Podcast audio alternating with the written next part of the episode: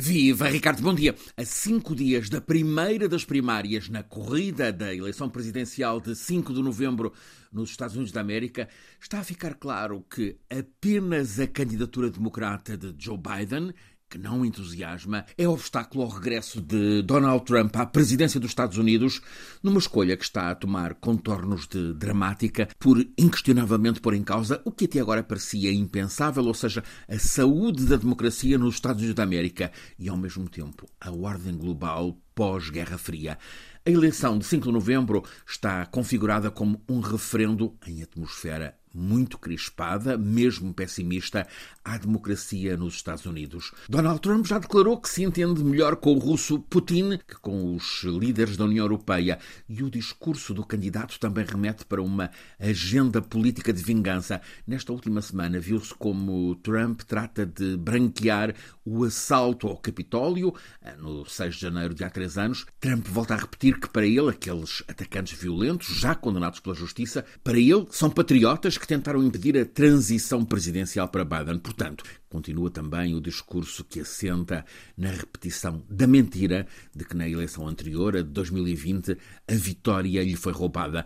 As sucessivas declarações agora de Trump mostram que ele declara guerra a tudo o que seja progresso, a tudo o que seja solidariedade e direitos partilhados, vira costas aos aliados europeus e pretende que o mundo seja comandado por uma espécie de eh, triarcado, ele, Putin e Xi Jinping.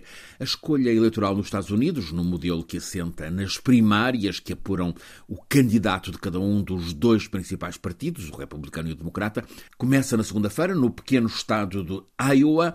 Conforme a tradição, lá, tal como depois no Nevada, a escolha faz-se num caucus, ou seja, numa reunião, uma espécie de assembleia de eleitores que decidem quem é o escolhido daquele estado. As sondagens anunciam que Trump está em larga vantagem entre os eleitores republicanos do Iowa. Uma semana depois, no New Hampshire, a opositora interna, a ex-embaixadora na ONU e ex-governadora da Carolina do Sul, Nikki Haley, ainda pode introduzir alguma ponta de emoção nesta corrida republicana, mas a batalha partidária parece ganha por Trump antes mesmo de tudo começar. Ele, Donald Trump, para além da agenda eleitoral, também tem este ano uma intensa agenda judicial. Acumula processos judiciais em que é réu.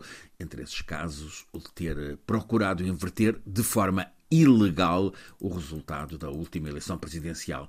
Mas não há sinais de que a justiça apesar das evidências, apesar de estarem abertos quatro processos com 91 acusações, possa, em tempo útil, travar a corrida presidencial de Trump, que, aliás, está a requerer à justiça imunidade absoluta. A retórica dele não deixa dúvidas sobre o que significaria o regresso à presidência dos Estados Unidos de alguém que clama, por exemplo, que os imigrantes estão a envenenar o sangue dos americanos.